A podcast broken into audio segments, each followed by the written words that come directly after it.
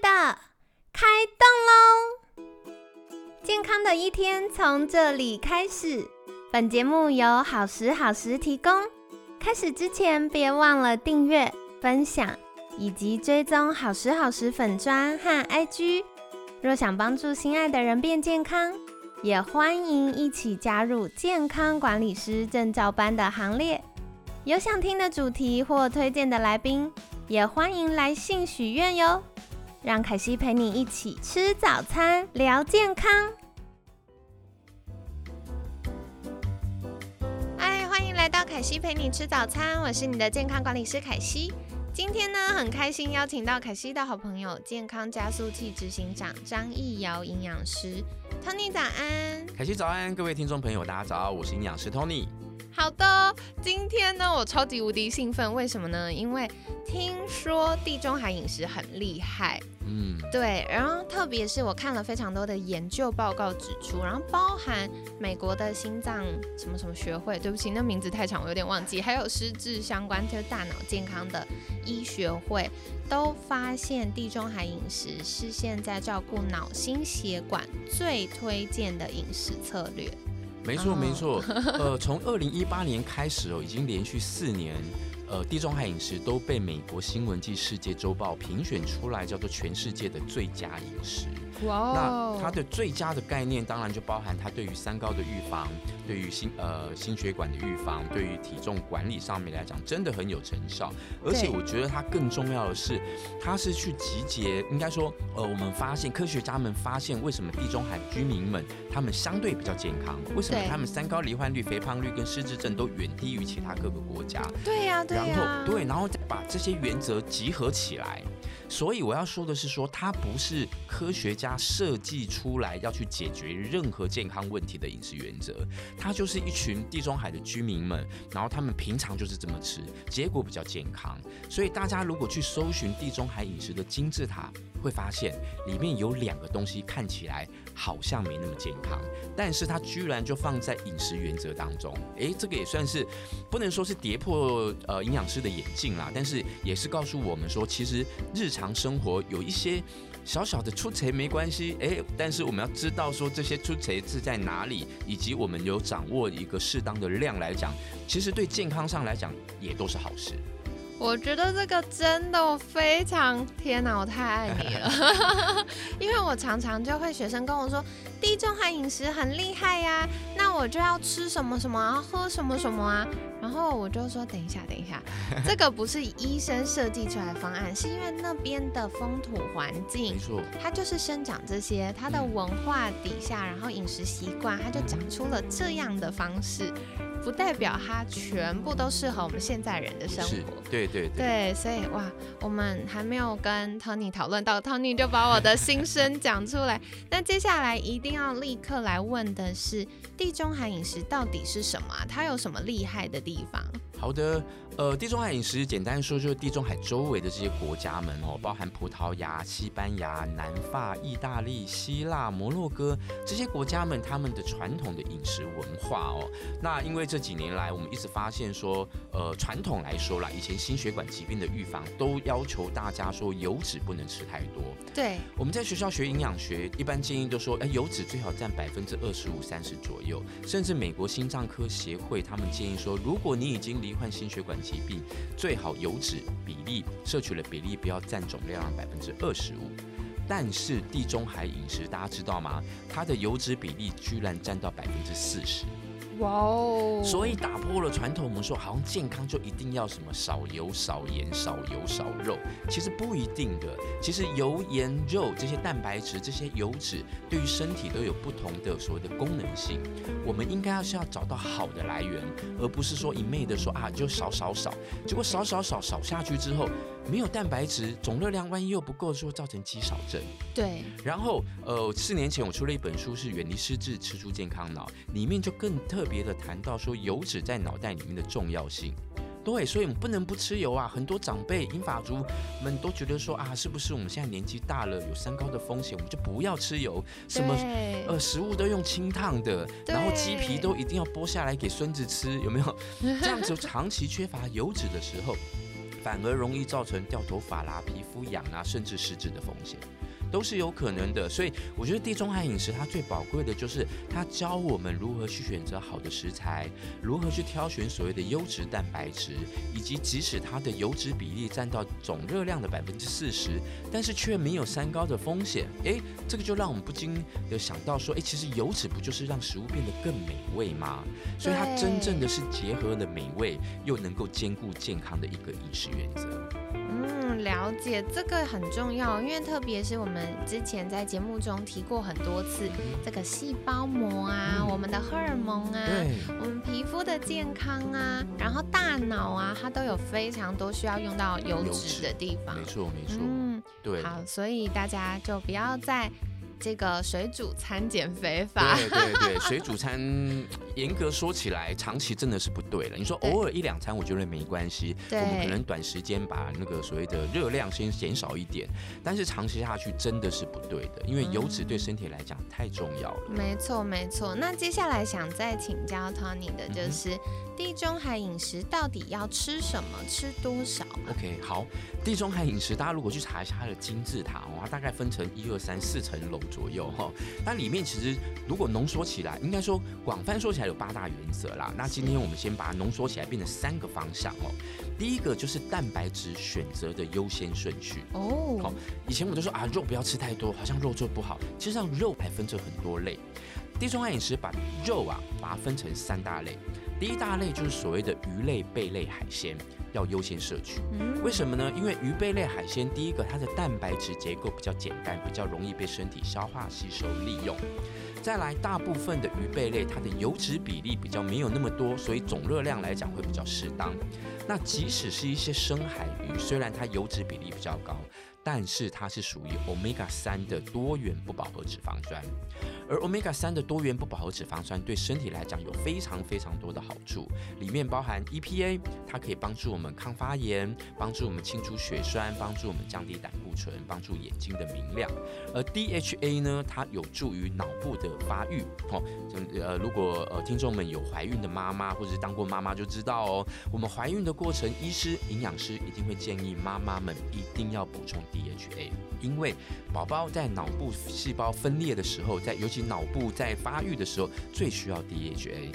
再来，我们成年人也一样哦。我们成年人，呃，所谓的脑袋的运作啊，也是需要 DHA。所以现在有很多的忧郁症、躁郁症，甚至失智症的治疗过程当中，都会把 DHA 加到饮食原则里面，因为它就是最天然的一个营养的一个补给跟支持。好，所以第一优先选择鱼类、贝类、海鲜。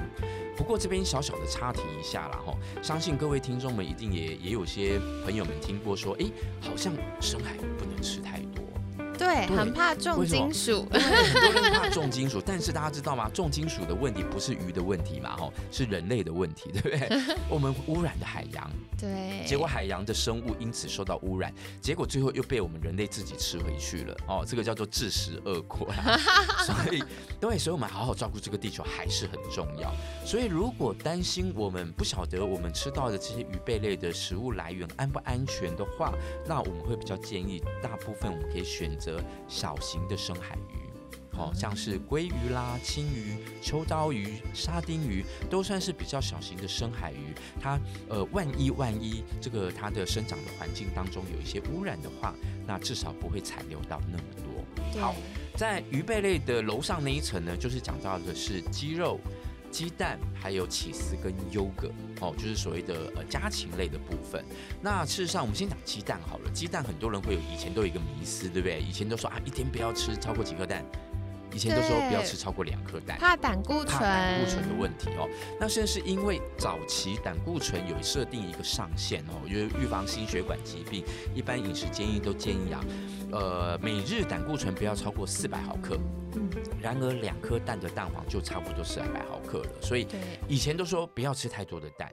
但是说真的，最近这十年来有太多的研究都支持说，其实食物当中的胆固醇影响到我们的抽血的那个血胆固醇，其实影响只有三成，另外七成是自己身体合成的。好，所以当然，如果我们的胆固醇已经很高了，已经三百多、四百多，当然胆固醇高的食物还是要忌口。但是如果是我们一般的健康的状况之下，根本不用担心食物的胆固醇。重点是在于我们身体有没有能力把它代谢掉比较重要。哦，那有些朋友就会问到说，那么身体拿什么材料产生胆固醇？诶，这个就是地中海饮食金字塔的顶端，叫大家少吃一点，但是还是要吃的，就是所谓的红肉类。红肉、猪肉、牛肉里面的猪油、牛油有没有？它就是所谓的饱和脂肪比较高，饱和脂肪在身体里面就会转变成胆固醇，所以七成是来自于自己合成的，三成才是来自于食物本身的胆固醇，所以不用过度紧张鸡蛋、蛋黄里面的胆固醇。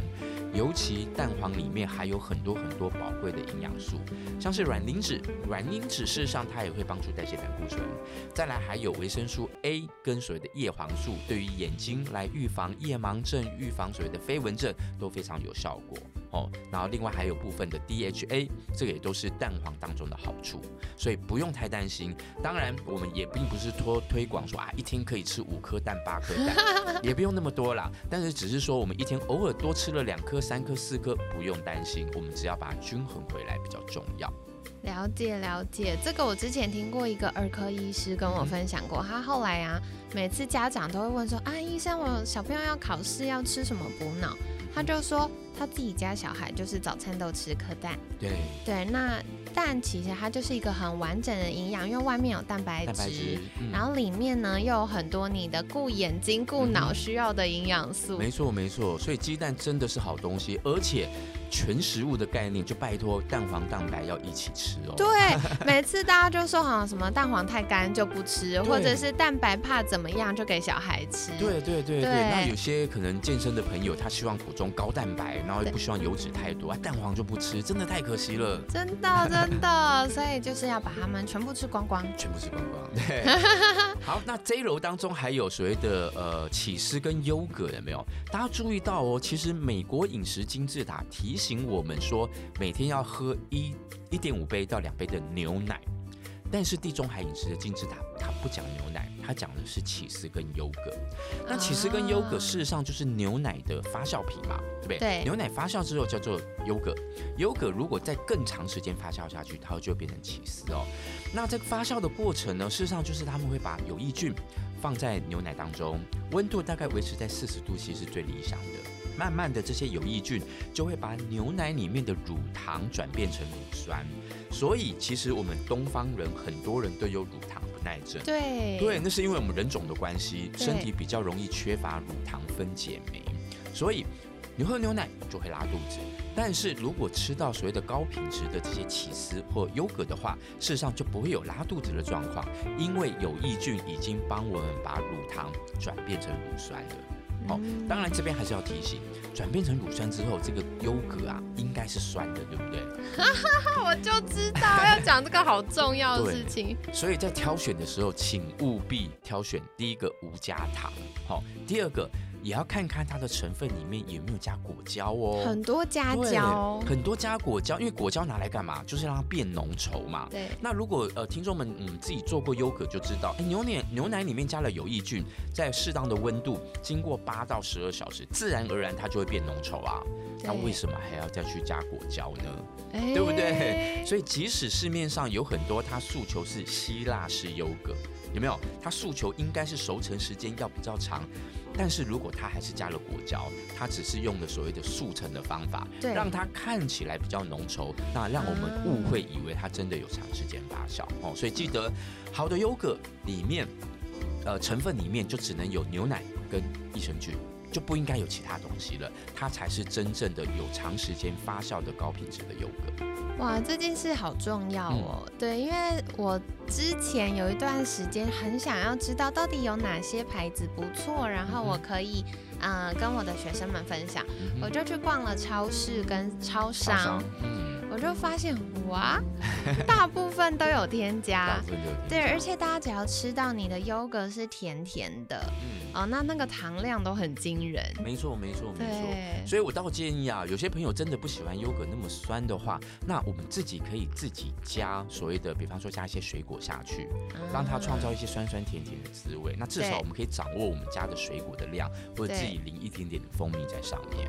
那我接下来想要赶快举手问一个问题，大家都说因为 cheese 是牛奶，然后转变过来，然后它又变干了，所以对感觉很浓缩，对很高钙，小朋友要长高要多吃一点，这是真的吗？是可以的哦。那乳制品里面的钙质含量都高，尤其是对乳酸钙，尤其是就不管是牛奶、优格、起司，它的钙质的确对于人体的吸收率是比较好的。是啊，但是呢，在吃起司的同时，也要小心，有部分的如果是如果不是那种一块一块的啦，就是坊间可能比较常见，啊有一些一片一片的，对它它里面的钠含量有可能会比较高。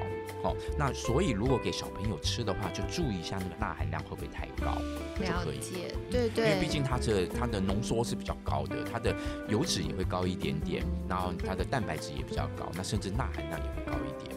好，所以这个是大家要留意的，因为我之前有遇过学生好可爱，他自己呃努力尝试要瘦身，嗯，那他都不吃零食哦，嗯零食都戒掉，含糖饮料、手摇杯都戒掉。可是为什么肚子还是越瘦越大颗呢？然后后来我就说，那不然你点心现在吃什么？他就说，哦，他现在都吃 cheese，、嗯而且 cheese 其实很刷脆，对对，所以很难靠理智克制停下来，就很容易超量。对对对，分量的概念啊还是要有啦。那我们顺带就啊，顺带就讲一下，有一种减肥方法是吃吃 cheese 配红酒，有没有？哇哦，好开心哦！而且红酒刚好也是地中海饮食的呃一个推荐的一个项目之一。对对但是大家如果去查一下这个金字塔哦，它上面会有一支红酒，但是它旁边有放一个杯子。哦，它不是叫我们一天要喝一支红酒哦，哈只能喝一杯。那一杯大概这大概，如果一般我们红酒杯都是到只到大概三分之一满而已啦，所以大约是一百二十到一百五十 CC 的红酒是很适合每天的分量，其实量不多哎，量不多，量不多。对。没错，一支红酒大概七百五十 CC，对，所以如果一个人只能喝一百五十 CC，就大概是五个人才能够开酒，对对对对比打麻将还要严格哦。真的还要多凑一卡。对对对对，所以红酒是好东西，因为它是把葡萄连皮带籽去发酵、去酿造的，所以它保留了更多的花青素跟白藜芦醇，这两个都是很棒的抗氧化剂。好、那这是吃葡萄，有时候我们会剥葡萄皮嘛，就反而没吃到的。所以我倒觉得每天一小杯红酒真的是有益身心健康，身包含心情，对不对？对也是舒压的管道，但是过多了就不好。对哦，所以我觉得地中海它很聪明的是，它告诉我们什么都可以吃，只是分量的比例。哦，最后我赶快再补充一个，就是地中海饮食金字塔，就是刚刚讲到红肉类跟甜点哦。红肉类它呃虽然它饱和脂肪会造成心血管的负担，但是牛肉铁质很高。猪肉维生素 B 群也很高哦，羊肉在我们中医的角度也认为是蛮温补的食材，所以事实上都可以吃，只是比例上跟频率不要那么高就好。所以一般综合刚刚讲到的动物性蛋白质来说，哈，就是我们优先选择鱼类、贝类、海鲜，其次也是白肉，就是家禽类。那红肉类大概两天吃一次就好了哦。所以把这个比例上做一点小小的调配，我们会发现其实我们什么都可以吃，而且又能够享受它的美味，同时又是兼顾到健康的原则。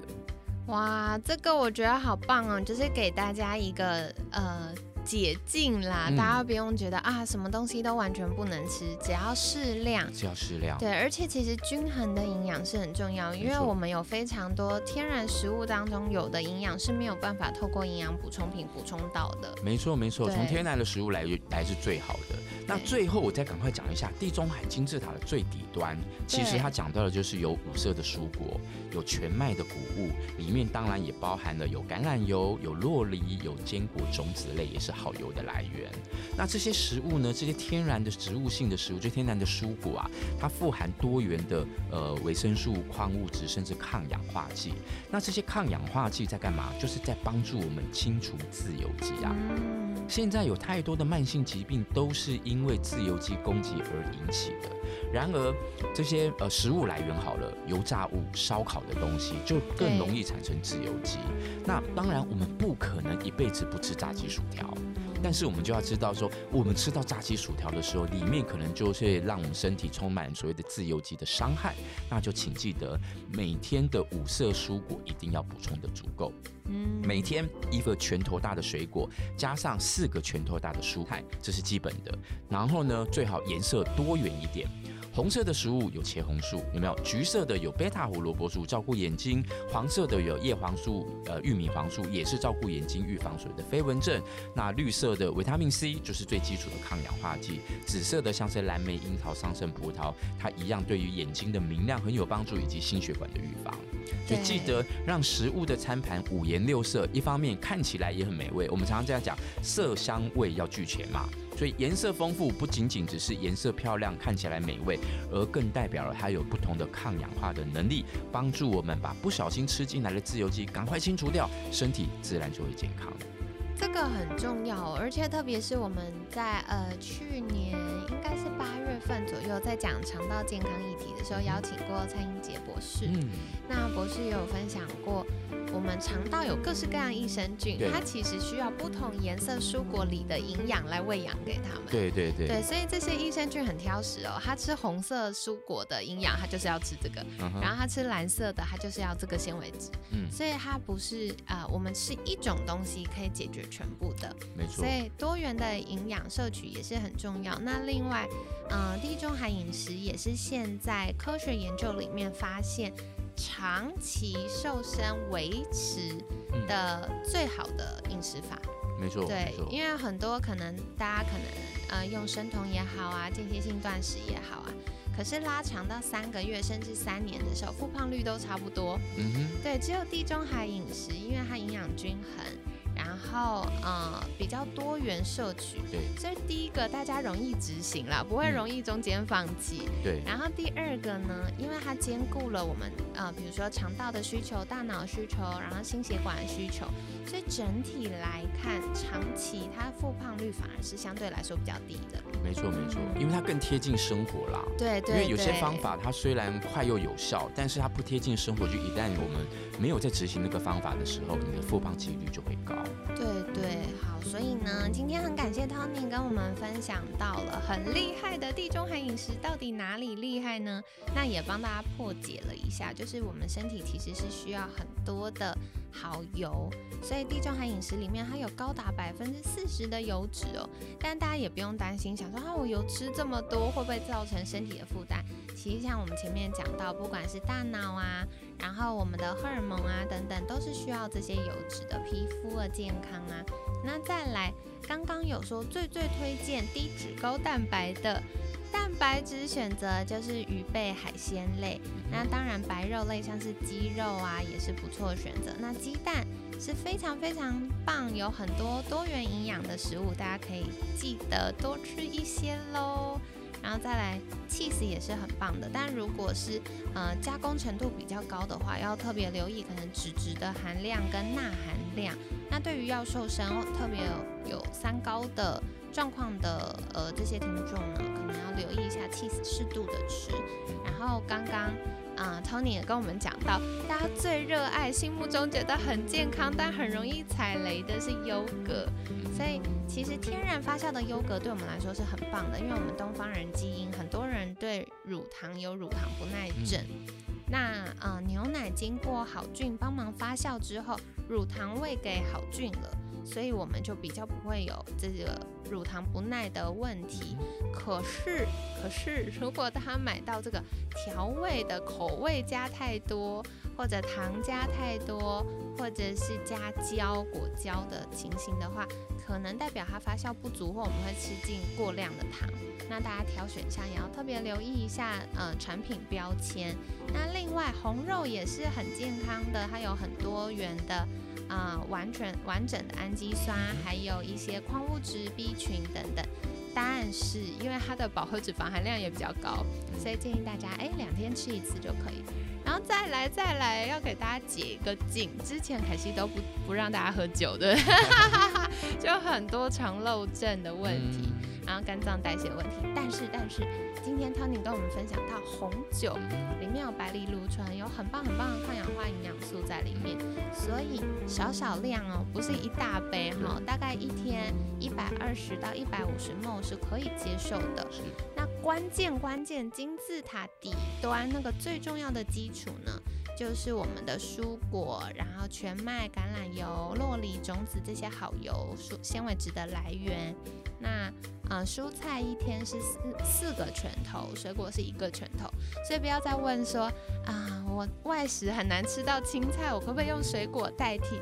嘿，那是不一样的，对，甜度差三倍哦，对。哇，对，所以大家特别是想要保持身材，甚至要瘦身的听众朋友们，就留意一下了。好的，那今天很感谢 Tony 跟我们分享这么多有趣的知识。那接下来一定也想要再请教 Tony 的，就是如果大家想获得更多地中海饮食，或者是怎么样把这些概念变成好吃食物的这些小知识、小技巧，可以到哪里找到你呢？好，欢迎大家在 Facebook 上面搜寻我张艺瑶营养师，你就可以找到我的粉砖。那在上面我也分享更多的健康的知识，以及可能有时候有一些课程的开立。好的，所以大家可以再留意我们节目资讯栏，那欢迎大家订阅跟追踪哦。今天感谢健康加速器执行长张一瑶营养师的分享，每天十分钟，健康好轻松，凯西陪你吃早餐，我们下次见，拜拜。下次见，拜拜。